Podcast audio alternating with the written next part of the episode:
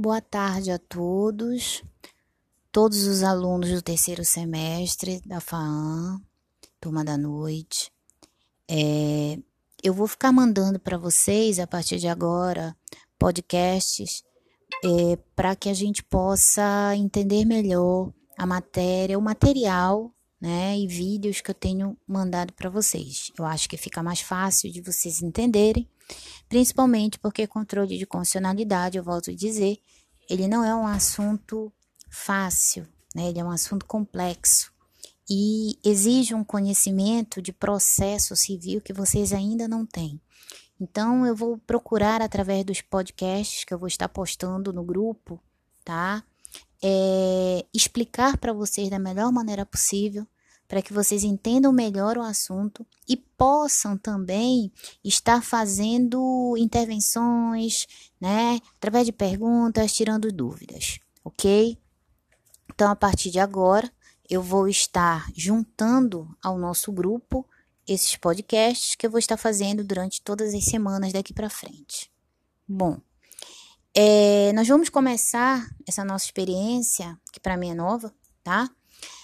É, falando de controle de condicionalidade, que foi o assunto né, do material que eu juntei ao grupo de WhatsApp, nas, juntamente com vários vídeos né, do Triante, que é um professor que eu gosto demais, um rapaz jovem com uma linguagem muito acessível, muito próximo daquilo que vocês costumam falar, né, da forma que vocês costumam falar. Por isso que eu escolhi trilhante. É, mas vou dar a minha contribuição também, tá certo? Então vamos lá.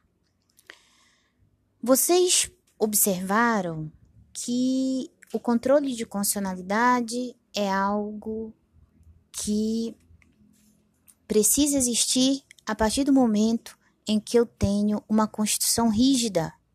Por que, que eu preciso de controle de constitucionalidade para uma Constituição rígida, quando eu tenho um Estado democrático de direito cuja Constituição Federal é rígida, como é o caso do Brasil, né?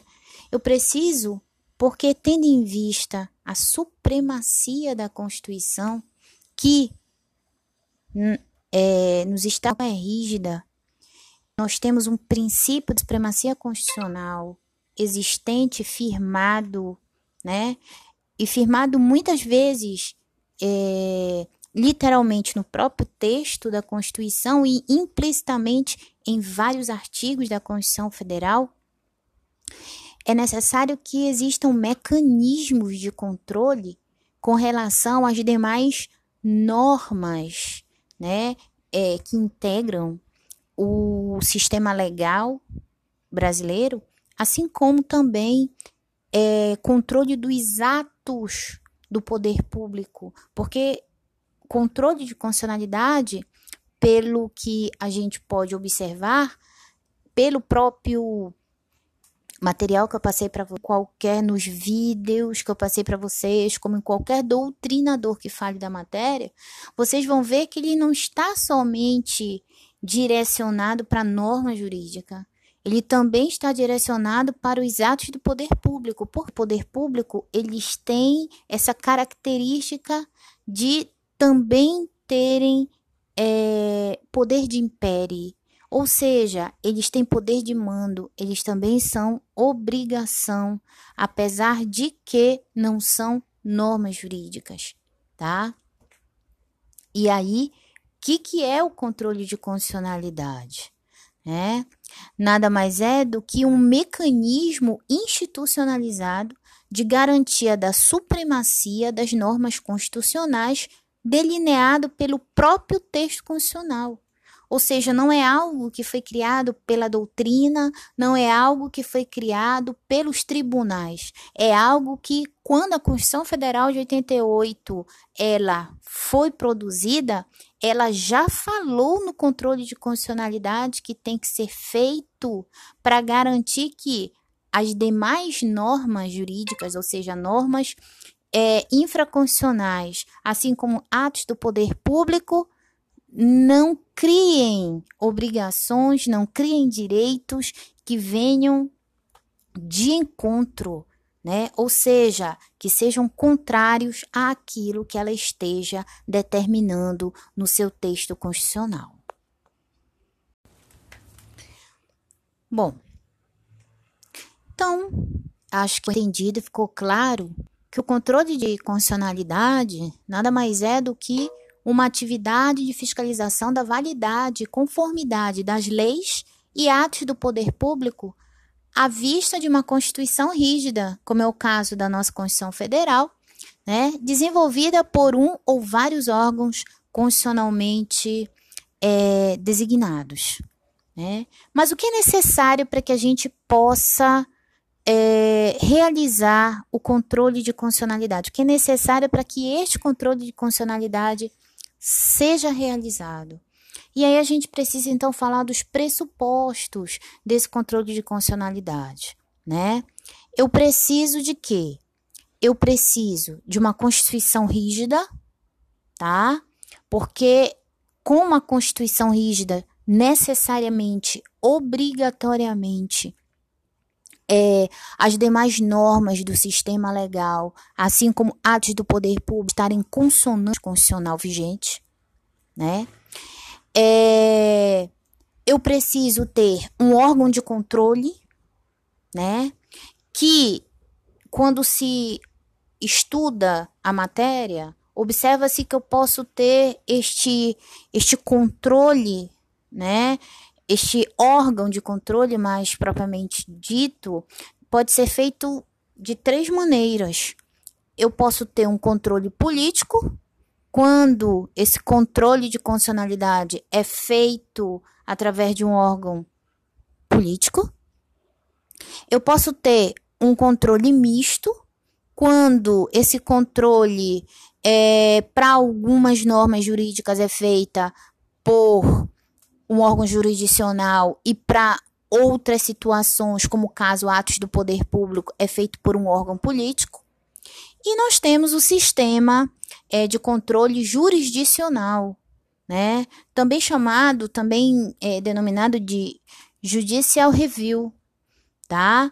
É, que nós copiamos, na verdade, dos Estados Unidos, né? Onde esse controle de constitucionalidade ele é feito por um órgão do poder judiciário, né? Que no caso aqui no Brasil é, o órgão do Poder Judiciário que faz esse controle da Constituição, ele é abstrato, né? É o STF, de uma forma geral, né?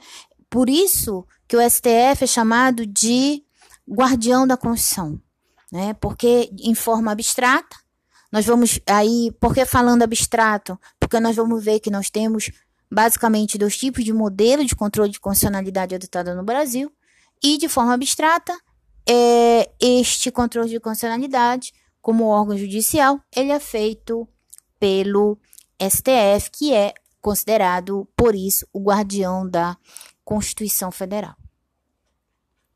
E aí, também a gente pode colocar como pressuposto a necessidade de uma constituição escrita, de uma ou como alguns é, doutrinadores colocam para nós, de uma constituição formal, tá? Por que isso? É porque nas constituições costumeiras e, e, e históricas, como é o caso, por exemplo, da Constituição, Constituição inglesa, esse controle de constitucionalidade é, ele não é feito né, da mesma forma, porque o que vai viger, na verdade, nas constituições, como no caso da Inglaterra, é a supremacia do parlamento.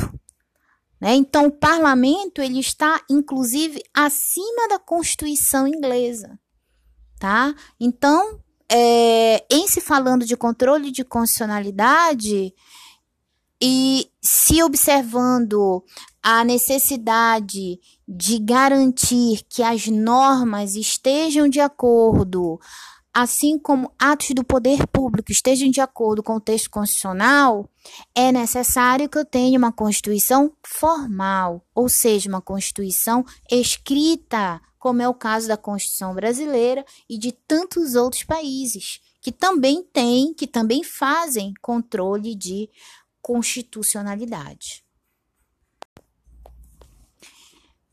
Bom, e quando a gente fala do controle de constitucionalidade, é bom que a gente também fale da evolução desse controle de constitucionalidade, né, no Brasil. Porque parece que é algo que veio com a Constituição de 88. Não. A única Constituição brasileira que não trouxe o seu texto é, previsão com relação ao controle de constitucionalidade no Brasil foi a Constituição de 1824. As outras todas trouxeram, né? Só que a Constituição de 88 ela trouxe novidades, né? De que forma ela trouxe novidades? Ela trouxe novidades é, na forma como esse controle de constitucionalidade vai ser realizado, né? Ela, na verdade, ela nos diz que esse controle de constitucionalidade ele vai ser feito sobre é, na utilização de dois modelos, né? O modelo difuso com e o concentrado abstrato principal, né? E aí a gente precisa entender ambos para poder saber quando e como vão ser utilizados cada um, né? Veja, pelo método ou modelo difuso concreto incidental, todo e qualquer juiz ou tribunal pode exercer, por ocasião de uma demanda judicial concreta, o controle de constitucionalidade dos atos e das omissões do poder público, né? Por que difuso? Difuso porque qualquer juiz pode fazer no momento em que dentro de uma ação, qualquer ação que chegue às suas mãos esteja além de outros pedidos requerendo o reconhecimento da inconstitucionalidade por ação ou por omissão, né? Por isso difuso, né? Por que concreto?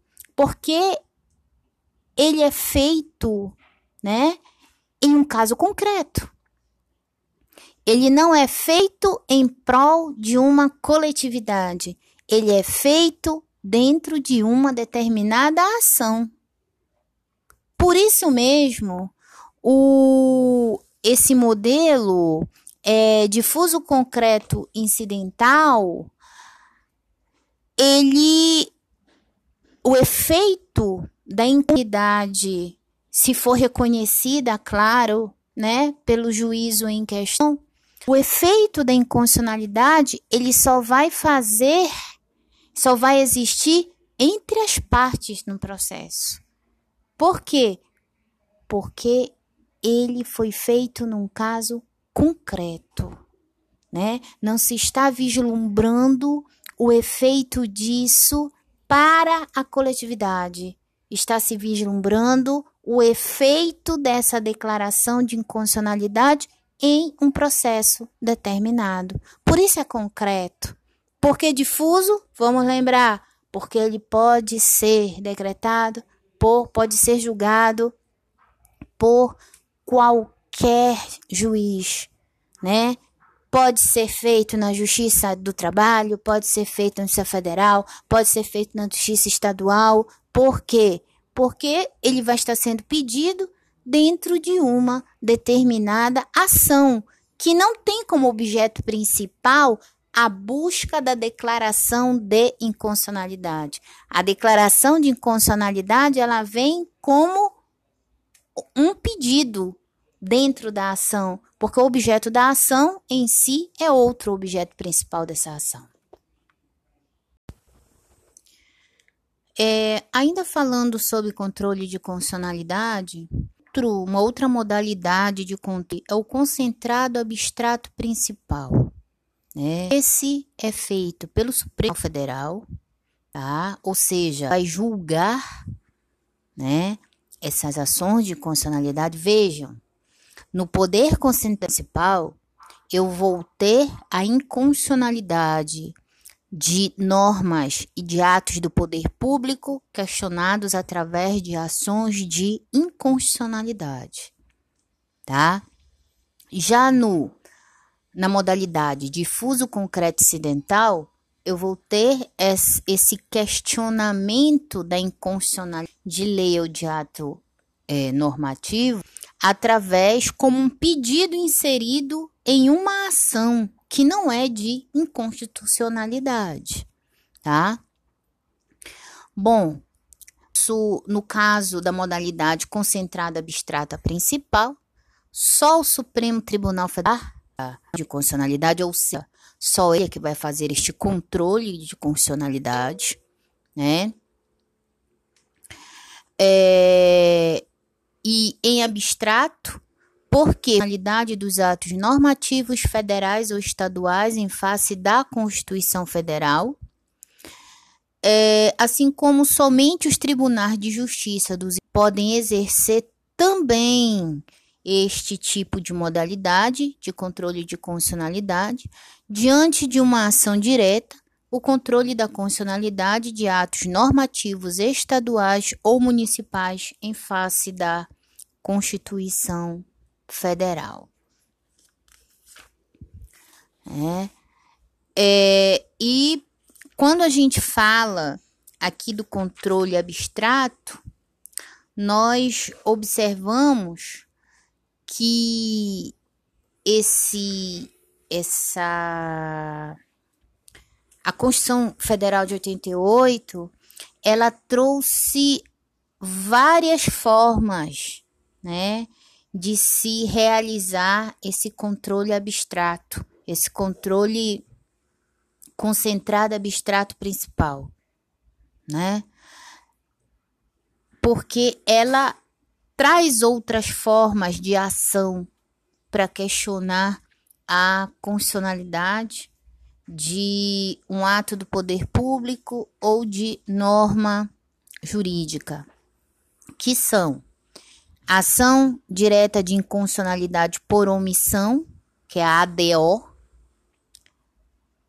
Ação direta de inconstitucionalidade por ação, que é a ADI, né? Nós temos a ação declaratória de constitucionalidade, que é a ADC. E nós temos a arguição de descumprimento de preceito fundamental, é, a DPF, que é disciplinada hoje ou regulamentado pela Lei 9.882, de 3 de dezembro de 1999, né? Assim como também a ação direta de inconstitucionalidade interventiva, que é disciplinada pela Lei 12.562, de 23 de dezembro é, de 2011. Tá? Então, diante do que eu acabei de falar, vamos só rever para fixar melhor, né? Para compreender melhor essa, de que forma esse controle de constitucionalidade é feito de acordo com o que determina a Constituição Federal de 88, tá? Então, um, ele é feito de forma difusa, concreta incidental, que é provocado por via de exceção ou defesa em um caso concreto perante qualquer. Esse controle de constitucionalidade pode ser feito é, de forma concentrada, abstrata principal, quando é provocado por via das seguintes ações diretas perante o STF ou Supremo Tribunal Federal. Ação direta de inconstitucionalidade, ADI, ação direta de inconstitucionalidade por omissão, ADO, ação direta de inconstitucionalidade interventiva, que é a representação interventiva, como ela é denominada, é, ação declaratória de constitucionalidade, ADC, e arguição de descumprimento de prefeital, EPF. Né? É, no controle difuso, concreto, incidental, nós temos que não esquecer que ele pode ser feito por todo juiz ou tribunal. Em um caso concreto, o que é um caso concreto? É qualquer ação ou recurso, tá? Onde se argue a inconstitucionalidade de uma lei ou de um ato do poder público. Não é uma ação de inconstitucionalidade, é qualquer ação, tá? em qualquer esfera. Pode ser trabalhista, pode ser é, criminal, pode ser civil, pode ser eleitoral, ok? E é uma decisão exatamente porque ela é concreta, feita em uma ação cujo. E por que incidental? Antes que, que me perguntem. Incidental porque o objeto da ação onde se encontra, o objeto principal não é a declaração da inconstitucionalidade. A declaração da inconstitucionalidade é um dos pedidos da ação em questão. É, e a decisão dela tem efeito interpartes, ou seja, entre as partes. Já no controle concentrado abstrato principal, nós temos somente o STF como juízo competente para julgar, né? Ou os TJ, TJs dos estados e dos municípios, quando se tratar de ou estivesse questionando, estivesse ingressando com uma ação de inconstitucionalidade contra ato do poder público estadual, municipal ou do Distrito Federal. É, abstratamente, por que abstratamente? Porque é uma ação direta de inconstitucionalidade. O objeto desta ação não é outro que não seja buscar a declaração de inconstitucionalidade, né? Aí nós vamos ter a ADI, ADO, ADC, ADPF como pedido principal. Não tem outro pedido. O pedi a ação, ela foi criada, ela foi protocolada exatamente para buscar a inconstitucionalidade, a declaração de inconstitucionalidade, seja de um ato, seja de um ato do poder público, seja de uma norma jurídica. E a decisão proferida nesta ação de inconstitucionalidade ela tem efeito erga omnes, né? Por quê? Porque ela vai ter o efeito que alcança a todos que fazem parte da sociedade brasileira. Ok? Bom, e com relação à legitimidade ativa, né? Ou seja, quem pode ser autor? Né? Quem pode estar querendo a declaração de inconstitucionalidade.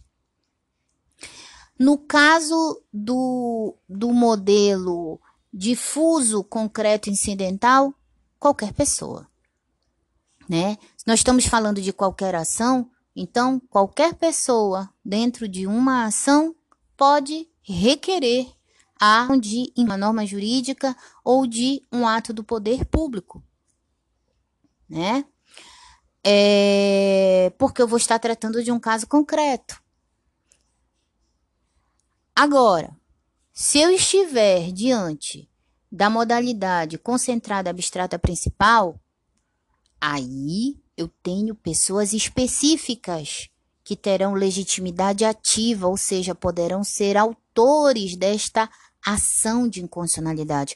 Porque volto a dizer para que vocês não esqueçam, no controle concentrado abstrato principal, eu tenho uma ação de inconstitucionalidade. Tá? Ela não é simplesmente a inconstitucionalidade, ela não existe na ação apenas no pedido, em um dos pedidos, porque vão existir outros. Um dos pedidos, como é o caso do difuso, né? Ela, ela é, acontece exatamente é, porque a ação foi proposta como o objetivo principal da ação é exatamente buscar a declaração de constitucionalidade, né? No caso, no controle concentrado abstrato principal.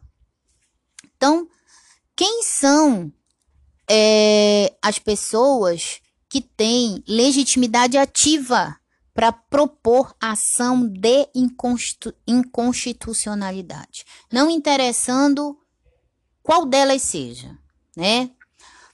E aí, onde é que eu vou encontrar isso? Eu vou encontrar lá no artigo 103 da Constituição Federal. Então, de acordo com o artigo 103 da Constituição Federal, quem é legítimo ativamente para propor ação direta de inconstitucionalidade, tá? É o presidente da República, e o governador do estado, no caso do Poder Executivo, as mesas do Senado, da Câmara dos Deputados e da Assembleia Legislativa, no Poder Legislativo, o Procurador-Geral da República, no caso do Ministério Público, o Conselho Federal da Ordem dos Advogados do Brasil, partido político com representação no Congresso Nacional e confederação sindical ou entidade de classe de âmbito nacional, né? É, no caso, se for essa entidade de classe, for uma sociedade civil, através de órgãos dela representados. Né? Então você vê também que aqui eu tenho uma diferença entre essas modalidades. Enquanto no modelo difuso, concreto, incidental, qualquer pessoa, na sua ação, pode pedir a declaração de constitucionalidade diante do objeto da sua ação, no caso, no caso concentrado abstrato principal, apenas pessoas determinadas pela Constituição Federal no artigo 103 é que poderão ter legitimidade ativa para propor a ação direta de inconstitucionalidade, né? E aí, a gente então precisa saber qual será o objetivo controle, é não interessando se ele é concreto, não interessando se ele é abstrato, tá? Emendas à Constituição, leis complementares, leis ordinárias, leis delegadas, é, medidas provisórias, decretos legislativos, resoluções, tratados internacionais e demais atos normativos que sejam genéricos e abstratos. Observação: a súmula vinculante, ela não é objeto de controle de constitucionalidade, porque ela tem um procedimento próprio de revisão que é feito dentro do próprio STF. OK? Gente, muito obrigada. Espero ter tornado mais claro o assunto para vocês, tá? E hoje à noite, no horário da nossa aula, que vai começar às sete da noite, eu vou aguardar vocês aqui no grupo de Zap para que vocês possam fazer as intervenções, tirar dúvidas, é, fazer perguntas.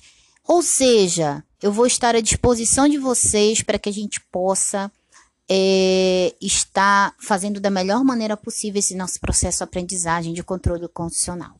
Ok? Até mais.